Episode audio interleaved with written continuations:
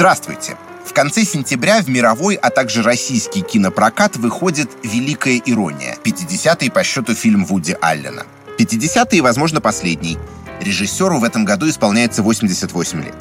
Это, правда, далеко не приговор. Португальский классик Мануэль де Оливейра снимал до 104 лет, причем две трети его картин были сделаны как раз в последние два десятилетия жизни. Но, тем не менее, Аллен и сам заикался о том, что, возможно, в скором времени уйдет на пенсию. Как ни относись к нему самому и к его творчеству, в том числе позднему, мир кино определенно лишится в этот момент очень яркого, узнаваемого голоса. Я должен сходу сделать одно признание. Я не смотрел всех фильмов Вуди Аллен. Не буду отвлекать вас занудными списками, это видел, это не видел. Вместо этого попрошу в комментариях к этому выпуску или имейлами на адрес подкаст собакакинопоиск.ру дать мне несколько полезных советов, что еще обязательно нужно посмотреть из тех лент, которые сегодня не будут упоминаться в моем рассказе. Кстати, и саму идею сделать эпизод шума и яркости об Аллене мне подбросили именно вы, я почерпнул ее из ваших писем. У меня, честно говоря, немного странные отношения с алленовским кино.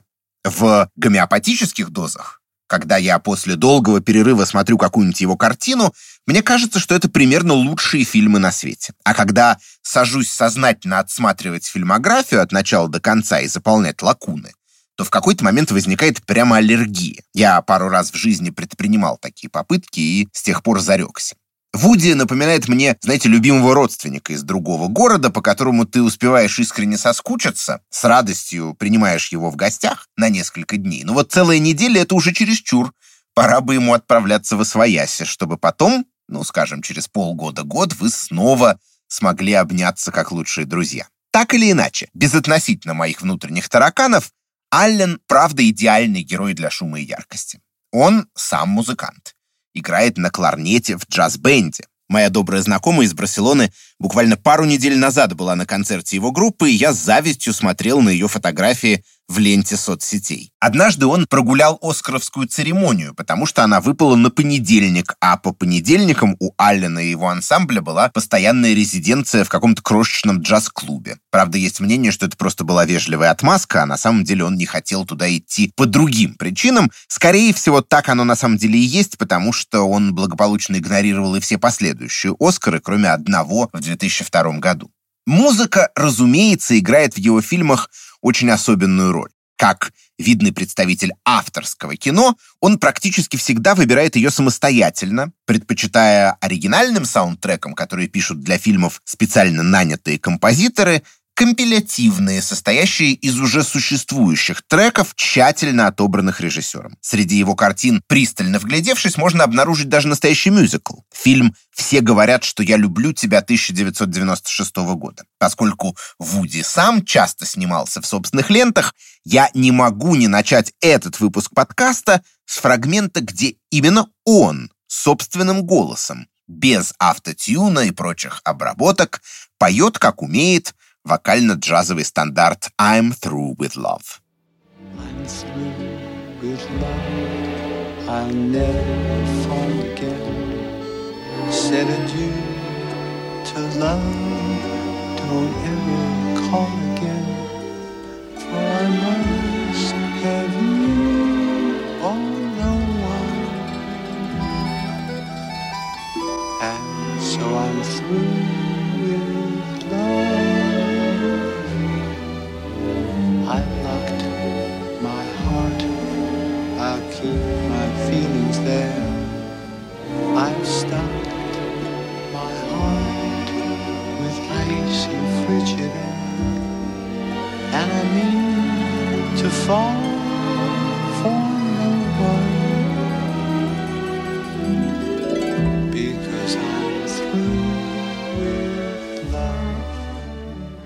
Еще в фильмографии нашего героя есть, скажем, мокюментари «Сладкий и гадкий» про виртуозного джазового гитариста 30-х годов в исполнении Шона Пенна, который, по собственным словам, уступает в своем деле только одному цыгану. Разумеется, имелся в виду Джанго Рейнхардт, и, разумеется, музыка из репертуара Рейнхардта активно фигурирует в фильме. Вот сочинение под названием «Limehouse Blues».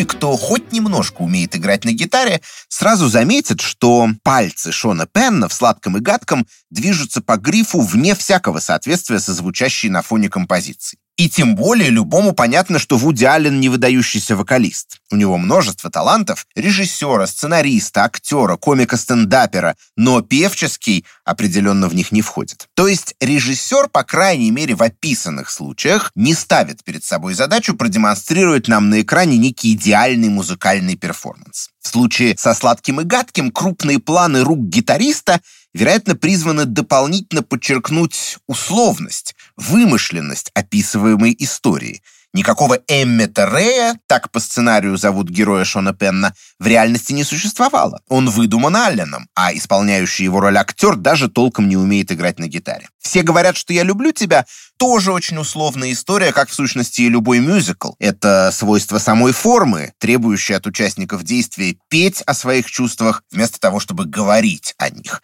К тому же Алленовский мюзикл, разумеется, условен вдвойне. Для него это некая игра в очередной кинематографический кинематографический жанр. И фильм не случайно в лучших традициях буквально переполнен отсылками к другим произведениям искусства. Та же «I'm Through With Love» прежде всего кивок в сторону легендарной картины «В джазе только девушки» Билли Уайлдера, где песню пела, кстати, тоже непрофессиональная певица, обладательница имени Мэрилин и фамилии Монро.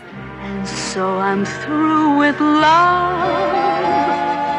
And so I'm through with baby I'm through with love. Как в этой связи понимать дилетантское пение самого Аллена? Отчасти как пародию, а отчасти наоборот как прием, делающий сцену более трогательной. Есть такое английское слово relatable, трудно переводимое на русский. Relatable значит вызывающий узнавание, тот, с которым зрителю легче идентифицировать себя. Эпизод из «Все говорят, что я люблю тебя» именно таков. Большинство из нас спели бы этот старинный стандарт примерно так же, как Вуди Аллен. Приведенные образцы не относятся к числу самых знаменитых работ Аллена, не принадлежат к его золотому запасу. Зато они дают нам понять кое-что о его взаимоотношениях с музыкой и конкретно с музыкой в кино, а также о его собственных музыкальных пристрастиях. Я позволю себе процитировать хлесткий кусочек из статьи Джо Квинана «Вуди Аллен. Wine, Women and Song». Редких персонажей, которые интересуются какой-либо музыкой, записанной позже, чем «Stomping at the Savoy» Бенни Гудмана, режиссер выводит на экране безнадежными клоунами. В фильме «Энни Холл» есть фанатичная поклонница Боба Дилана в исполнении Шелли Дюваль, а в «Ханне и ее сестрах» не очень правдоподобная любительница панк-рока, сыгранная Дайан Уист. Стоит отметить, что героиня Уист в конечном счете проходит процедуру обращения в истинную веру, сталкиваясь с героем Аллена в джазовом отделе музыкального магазина. А героиню Дюваль Аллен бросает прямо в постели, предпочитая вместо этого поехать к другой девушке в исполнении Дайан Китон и убить у нее в квартире Большого Паука. Заслуженный итог для любого, кто предпочитает Боба Дилана Бобби Шорту. Конец цитаты. Бобби Шорт, если что, это кабаретный пианист и певец, исполнявший в основном репертуар 20-х годов прошлого века, фильмы Аллена проникали в том числе и его записи. Конечно, в процитированной статье много публицистических преувеличений и красного словца. Но факт в том, что Вуди Аллен в самом деле законченный музыкальный ретроград. Его симпатии навсегда отданы джазу и эстраде первой половины XX века. К этому периоду он так или иначе возвращается в многих картинах, но ярче всего, или, по крайней мере, в наиболее личном ключе, в фильме «Эпоха радио», где перед нами прямо на экране появляются, разумеется, не собственной персоной, их к этому времени уже не было в живых, а в исполнении актеров некоторые алленовские культурные герои. Скажем, Ричард Роджерс, композиторская половина легендарных дуэтов Роджерс Харт и Роджерс Хаммерстайн, ответственных за создание множества произведений из так называемого «великого американского песенника» The Great American Songbook, условного списка музыкальных стандартов США. Не помню, честно говоря, проскальзывает ли там где-то и Кол Портер, он точно появится позже, в полночи в Париже. Зато лента буквально напичкана его песнями, такими как «You'd be so nice to come home to», которую исполняет со сцены Дайан Китон. So nice by the fire while the breeze on high sings a lullaby. You'd be all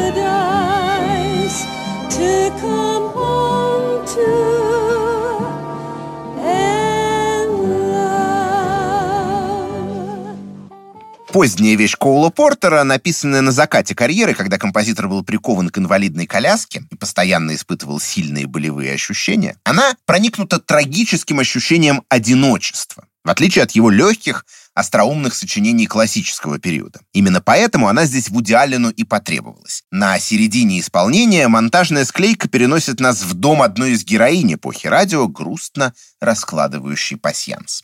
Почему песни из The Great American Songbook стали стандартами? Ну, отчасти именно потому, что они ярко и убедительно транслируют понятные эмоции, счастливые и несчастливые. Причем часто это эмоции такого, я бы сказал, абстрактного, универсального типа. Печаль, предвкушение, тревога, счастье, надежда. А в контексте кинематографа это, в свою очередь, означает, что эти музыкальные отрывки можно использовать подобно пластилину, заставлять их принимать нужную режиссеру форму. Чем Аллен и занимается, например, в «Манхэттене». Пора поговорить немножко и о настоящих хитах его фильмографии. Вся эта картина построена на музыке Джорджа Гершвина, возможно, самого успешного композитора из тех, кто в первой половине 20 века налаживал связи между академической музыкой и джазом. И выбор мелодий оказывается совсем не случайным. Например, когда между Айзеком и Мэри впервые сверкает искра взаимного интереса, звучит композиция «I've got a crush on you».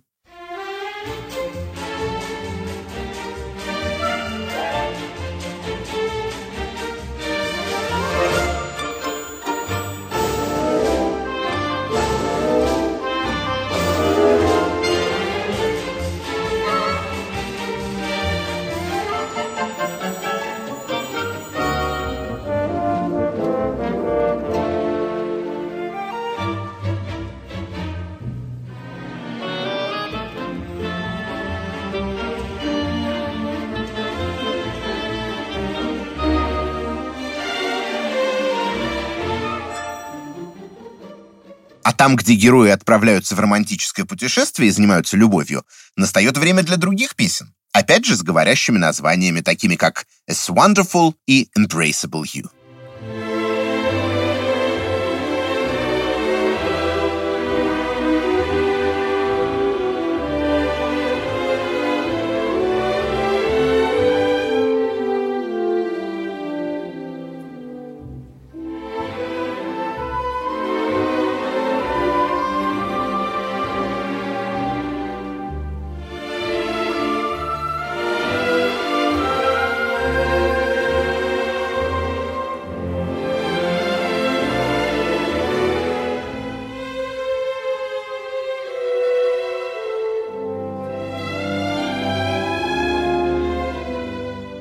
Еще одна важная деталь, прямо связанная с использованием в кино проверенных временем шлягеров. Поскольку режиссер более или менее убежден, что публике они прекрасно известны, он имеет возможность обходиться без текста и включать в свои фильмы инструментальные версии, не боясь, что намек не сработает, и ход окажется потрачен в холостую. Песни с вокалом в фильме, который не является мюзиклом, это практически всегда некая остановка цезура. Они отвлекают на себя зрительское внимание и замедляют развитие сюжета. В этих условиях инструментальная версия хорошо знакомой песни. Это отличный выход из положения. Она эффективно транслирует нужный месседж, но как бы подспудно, не в лоб, не перетягивая на себя одеяло. Новые аранжировки для мелодии Джорджа Гершвина сделал пианист и композитор Дик Хайман, для которого это стало началом длительного сотрудничества с Вуди Алленом. Имя этого музыканта мы сегодня еще непременно будем упоминать. Возвращаясь к компилятивным саундтреком режиссера, разумеется, музыка может использоваться как в Манхэттене для усиления эмоций, заложенных в видеоряде. Другой образец этого приема можно найти, например, в фильме «Ханна и ее сестры», главной темой которого стала песня «Bewitched, Bothered and Bewildered». Само ее название, которое можно перевести как «очарованная, обеспокоенная и озадаченная», идеально подходит к главным героиням картины. I'm wild again, beguiled again, a whimpering, simpering child again, bewitched, bothered and bewildered am I. Couldn't sleep and wouldn't sleep until I could sleep where I shouldn't sleep. Bewitched, bothered and bewildered am I. Но музыка может и наоборот идти контрапунктом к визуальному ряду. И в фильмографии Аллена благополучно обнаруживаются и такие эпизоды. Надо, наверное, сказать, что первые несколько его картин были сделаны в более традиционном духе, с оригинальными композиторскими звуковыми дорожками. Музыкальной частью там заведовал, между прочим, мягко говоря, не последний человек в мире киномузыки, Марвин Хэмлиш, известный как один из всего двух сочинителей в истории, взявших все четыре основных премии в американском шоу-бизнесе — Эмми, Грэмми, Оскар и Тони, а также Пулитцера. Кстати, вторым был тоже упоминавшийся сегодня в подкасте Ричард Роджерс. Несмотря на очевидный высокий профессионализм Хемлиша, сотрудничество не сложилось. Очевидно, Аллен просто нуждался в полном контроле над всеми аспектами производства фильма. И начиная с картины «Спящий» 1973 года, он стал подбирать музыку для своих лент самостоятельно. Именно тут нас и ждет первый образец контрапункта. «Спящий» вообще-то был хоть и комедией, но снятый на фантастическом материале. Действие фильма происходило в конце 22 века в декорациях тоталитарной антиутопии. Но режиссер наотрез отказался от использования всякой футуристической электроники, которая в те годы, как правило, ассоциировалась с фантастическим кино, и вместо этого построил саундтрек на своих любимых старинных записях новоорлеанского джаза.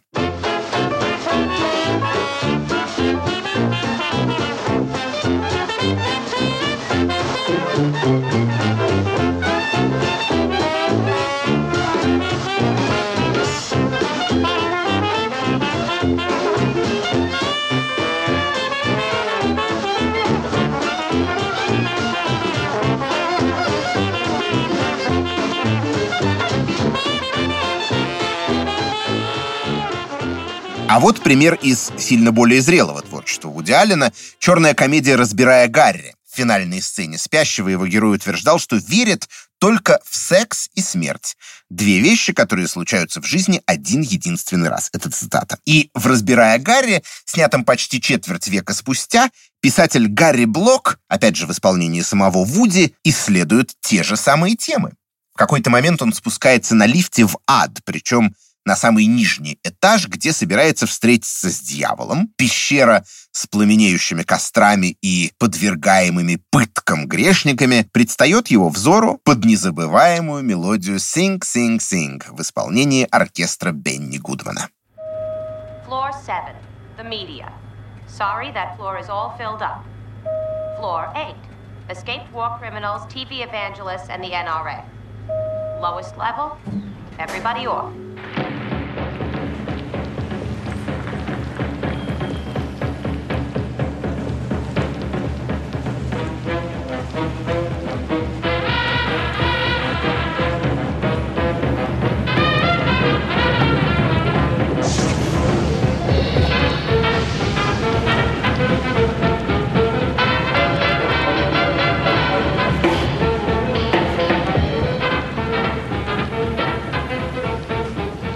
What did you do?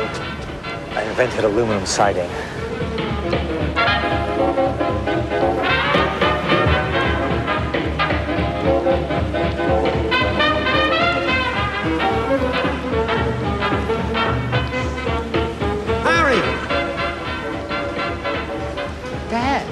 То есть джазовая музыка у Вуди Аллена может акцентировать эмоциональное содержание той или иной сцены, может, наоборот, сбивать пафос и играть на несоответствие саундтрека нашим ожиданиям от картинки. И это, разумеется, далеко не все ее функции. Звуковая дорожка также способна безошибочно указывать на время или на пространство, в котором происходит действие. Интересный образец первого из этих подходов нам дает фильм под названием «Зелиг», одна из самых любопытных, можно сказать, экспериментальных работ Аллена, в которой он изобретает себе весьма неочевидного героя, мастера перевоплощений, человека-хамелеона, якобы жившего в 20-е и 30-е годы прошлого века и привлекавшего в то время внимание прессы и исследователей. Режиссер изобретательно вмонтировал Зеллига, то есть самого себя, в старые фотографии и кинохронику, вплоть до кадров, снятых в гитлеровской Германии. А Дику Хайману на сей раз выпала нетривиальная задача. Не просто записать инструментальные версии старинных джазовых стандартов, но создать своего рода музыкальные стилизации. Поскольку в основе фильма алленовская мистификация, то и музыка должна быть как бы выдуманной, не настоящей. Музыкант справился с задачей, сочинив, например, тему хамелеона. Когда она звучит, на экране, в частности, появляется весьма аутентично выглядящая пластинка на 78 оборотов фирмы His Master's Voice. Everybody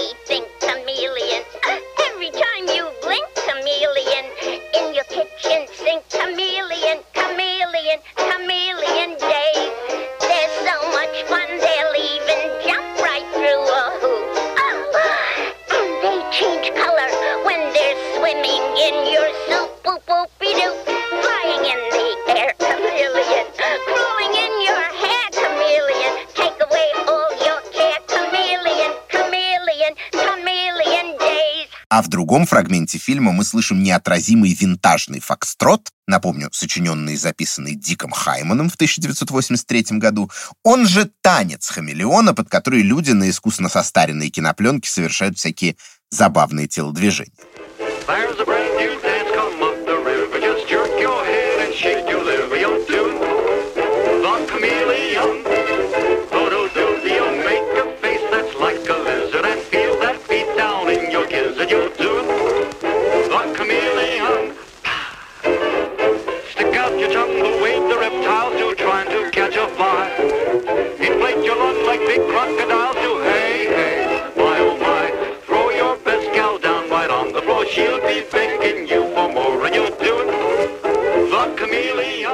К вопросу о том, как саундтрек, даже сочиненный и записанный специально для картины, может служить ярким маркером времени. А что же с пространством? Здесь первым делом, думаю, стоит вернуться к фильму «Манхэттен». Мы уже слышали несколько фрагментов его звуковой дорожки, но пока упустили самый знаменитый из них. Вступление с видами Нью-Йорка под гершвиновскую рапсодию в стиле блюз. Этот знаменитый композитор почти всю свою, к сожалению, недолгую жизнь действительно жил и работал именно в Нью-Йорке. Его двоюродный брат, художник Генри Боткин, утверждал, что тот слышал музыку в самом шуме города. Стало быть, в первых кадрах Манхэттена музыка оказывается как раз маркером локации, иллюстрирует пространственный сеттинг картины. Это интро — один из самых знаменитых музыкальных фрагментов во всей алленовской фильмографии. Разумеется, в купе с монологом героя, безуспешно пытающегося написать первую главу своей книги. Chapter one. He adored New York City. Although to him it was a metaphor for the decay of contemporary culture. New York was his town, and it always would be.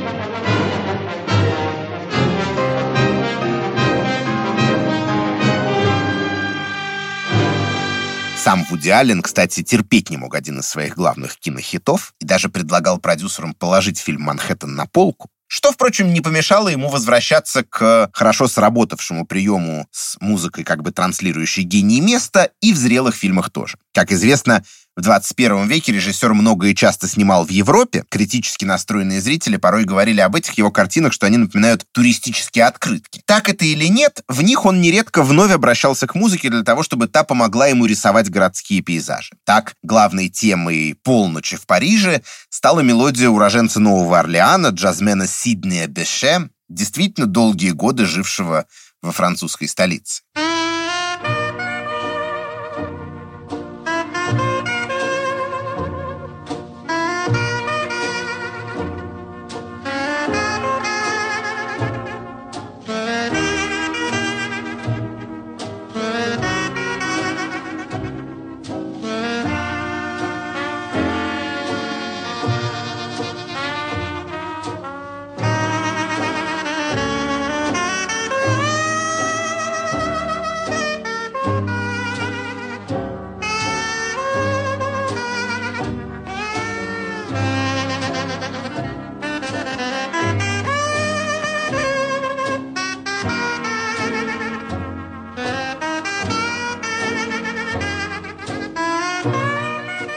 Сиднию Беше у Вуди Аллена вообще особое отношение, даже на фоне других классиков довоенного американского джаза. Не случайно он назвал в честь него одну из своих дочерей. Когда-то давно в раннем интервью режиссер сказал, что не решается использовать в кино музыку Беше, потому что буквально поклоняется ей и чувствует, что пускать ее фоном для диалога было бы варварством. Что ж, в этом смысле он себе не изменил, потому что, в отличие от интро к Манхэттену, романтизированные парижские картинки в дебюте «Полночи в Париже» даны без слов, просто под запоминающуюся мелодию кларнета. Но, возможно, еще интереснее история, локализующий сюжет в пространстве звуковой дорожки для фильма «Вики Кристина Барселона». Болванку с записью группы Джулия и Лос Телларини в какой-то веке не имеющий ничего общего с классическим джазом, принесли Вуди Аллену прямо в отель, где тот остановился. И буквально положили под дверь. Режиссер упоминал, что обычно игнорируют всякие фанатские подарочки такого рода, но тут ему предстояло долго ехать в машине на съемочную площадку, и от нечего делать он засунул диск в автомагнитолу. Так, песня о Барселоне, не слишком известной инди-группы, попала в кассовый фильм и стала его основным звуковым образом. Дополнительная ирония в том, что главные действующие лица Джулия и Лос Телларини вовсе не каталонцы. Певица происходит с севера Италии, а продюсер и автор музыки из Аргентины.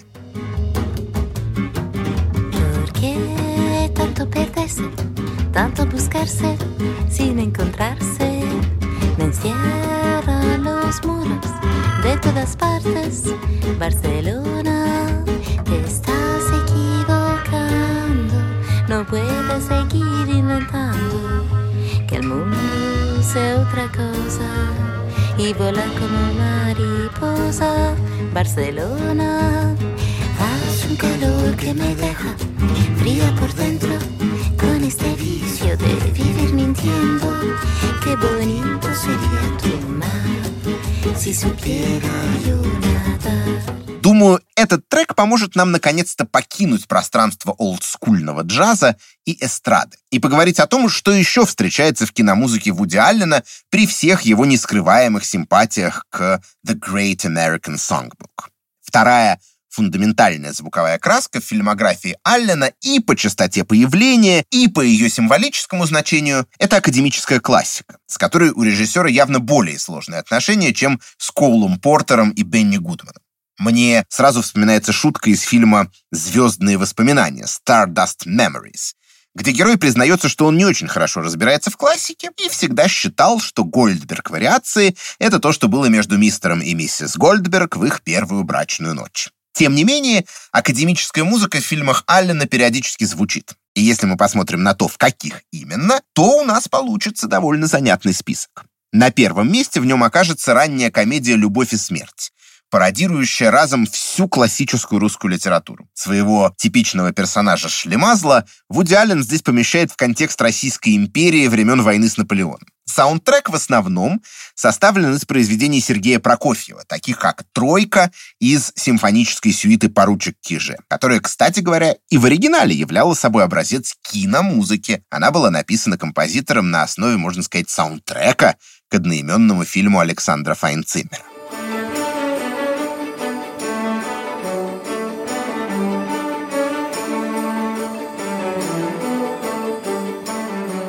Вряд ли кто-то, кто смотрел «Любовь и смерть», может забыть веселый танец Вуди Аллена и смерти с косой под эти звуки в финале картины.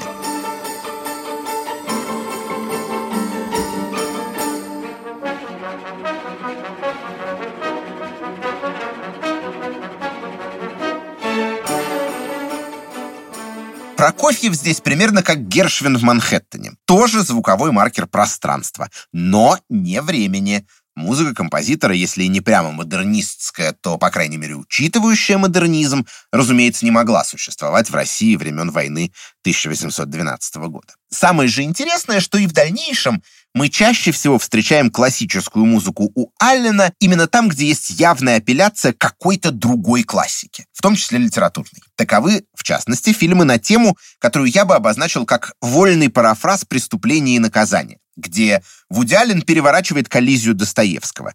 Это фильмы «Преступления и проступки» и «Матчпоинт». В первом из них по обыкновению много джаза, но в ключевой сцене убийства а также последующей рефлексии заказчика убийства, преуспевающего врача-офтальмолога, мы слышим струнный квартет Шуберта. Незадолго до этого проскальзывает фраза о том, что именно музыка Шуберта ассоциируется у него с будущей жертвой.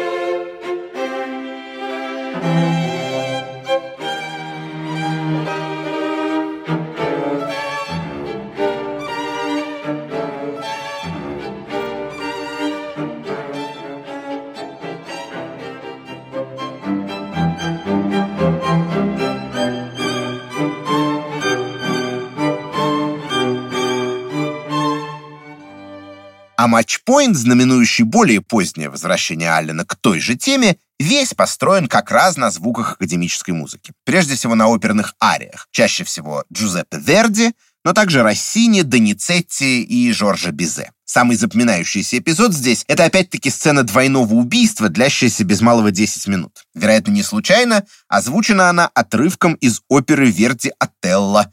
Мы же знаем, чем там кончилось дело. Правда, в селекции классики Вуди Аллен оказывается менее разборчив, чем в случае с эстрадно-джазовой традицией. И конкретно эта ария на самом деле на сюжетном уровне не очень подходит к демонстрируемой на экране сцене. В ней Яго всего лишь навсего убеждает Отелло, что жена последнего была ему неверна. Наверное, это дополнительная монетка в копилку тех, кому европейские фильмы Аллена, даже самые лучшие, вроде «Матчпоинта», кажутся немного туристически поверхностными, в отличие от американских, которые режиссер создавал изнутри соответствующего культурного контекста. Но, если не копать глубоко, то сцена выстроена очень эффектно, почти по-хичкоковски убедительно. И постоянно звучащая фоном музыка Верди определенно добавляет ей кинематографической выразительности.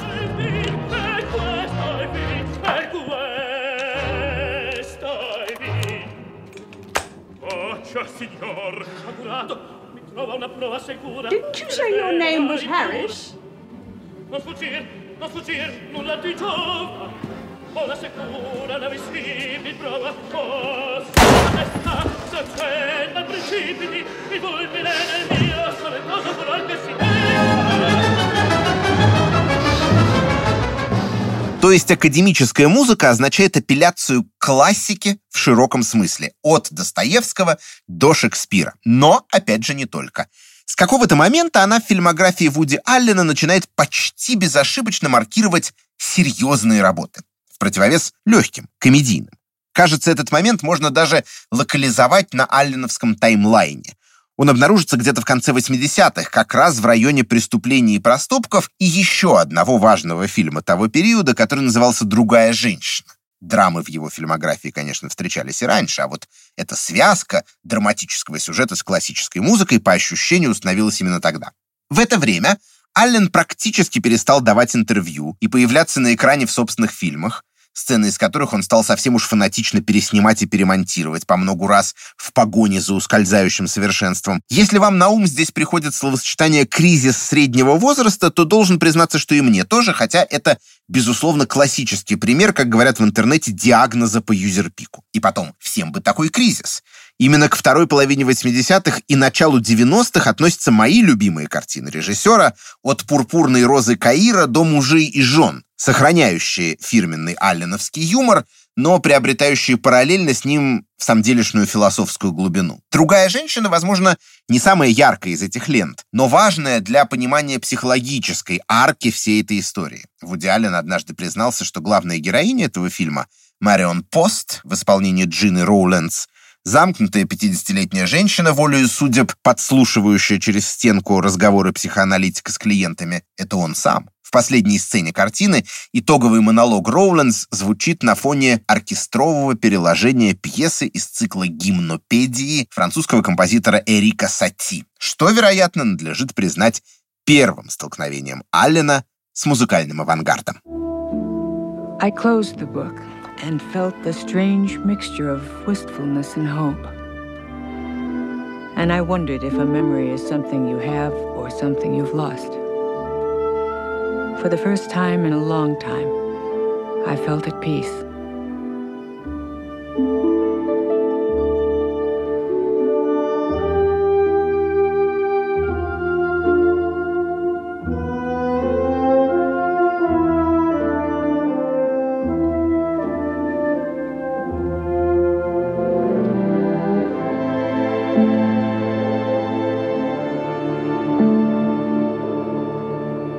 Гимнопедии, как и многие другие образцы творчества Сати, музыка с одной стороны очень простая, а с другой предельно оригинальная, особенно для своего времени. Речь про конец XIX века. Сам композитор называл ее меблировочной, то есть готовой и даже стремящейся существовать в нашей жизни на правах фона, как стул, стол или шкаф. Для эпохи романтизма, особенно позднего, так сказать, пламенеющего, с его культом автора, а точнее гения творца, это была абсолютно кощунственная идея. Как и подобает музыке, не желающей нас отвлекать, в ней мало что происходит.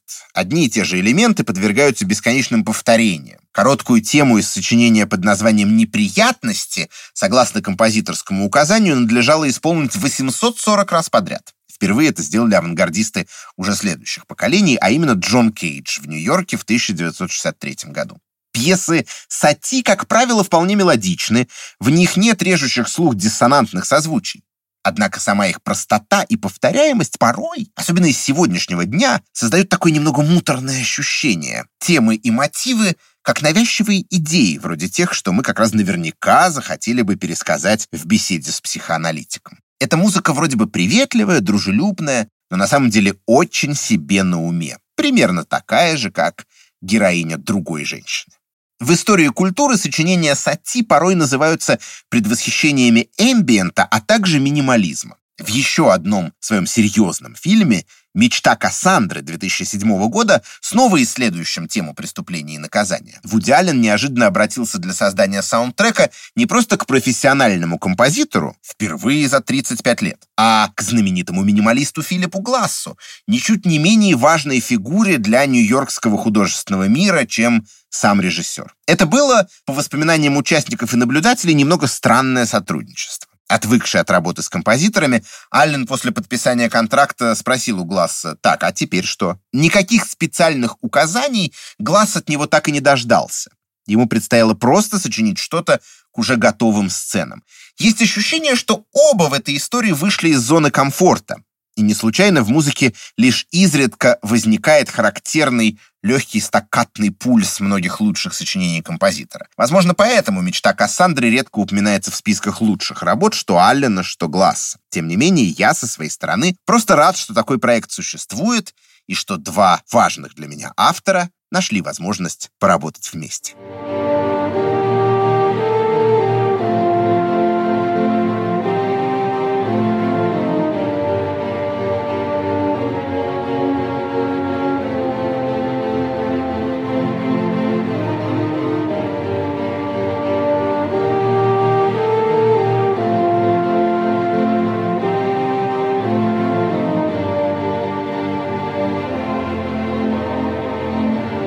Можно сказать, что академическая музыка у Вуди Аллена звучит в среднем, конечно, намного реже, чем джазовая, но у нее есть своя особая роль. Я еще не видел новый 50-й по счету фильм режиссера, но предвкушаю знакомство с ним и особенно хочу узнать как раз то, каким он окажется с музыкальной точки зрения. В жанровом отношении «Великая ирония», судя по рецензиям, скорее близка преступлениям и проступкам и матчпоинту, это в большей степени драма и даже триллер, чем легкая комедия. О музыке критики, посетившие Венецианский кинофестиваль, где показывали картину, почти не упоминают. Хотя Оуэн Глейберман из издания Variety пишет о звучащих в фильме джазовых стандартах 60-х, 70-х годов, в том числе Cantaloupe Island Херби Хэнкока. Если так, то это, с одной стороны, привычная для Аллена поляна, но с другой стороны, не совсем. Джаз этого периода, уже усвоивший инновации бибопа и стиля кул, совсем не то же самое, что музыка эпохи великого американского песенника. Посмотрим. А в завершении этого выпуска давайте вспомним один из самых легендарных музыкальных эпизодов во всей фильмографии Вуди Аллена. Дайан Китон поет песню «Seems Like Old Times» в фильме «Энни Холл», который, кстати говоря, в 1978 году взял Оскары во всех основных номинациях, обставив и «Звездные войны», и «Близкие контакты третьей степени» Спилберга. С этой картиной и ее музыкальным сопровождением все вообще довольно необычно. У нее, строго говоря, нет саундтрека как такового. Считается, что это может быть следствием влияния на Аллена кинематографа Ингмара Бергмана. Вся музыка, которую мы слышим в Энни Холл, диегетическая, то есть звучащая прямо на экране, вплетенная непосредственно в действие фильма. И тем не менее, именно песня Seems Like Old Times, единственная из всех лент Вуди Аллена, попала в список 100 лучших песен американского кино 20 века по версии американского же киноинститута. В творчестве героя этого выпуска «Шума и яркости» масса парадоксов. И это еще один. Seems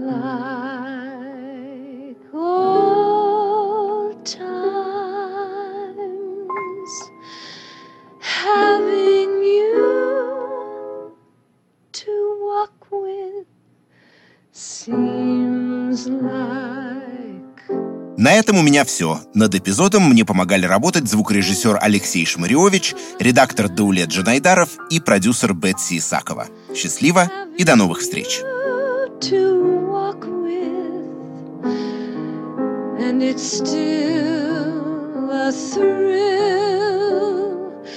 just to have my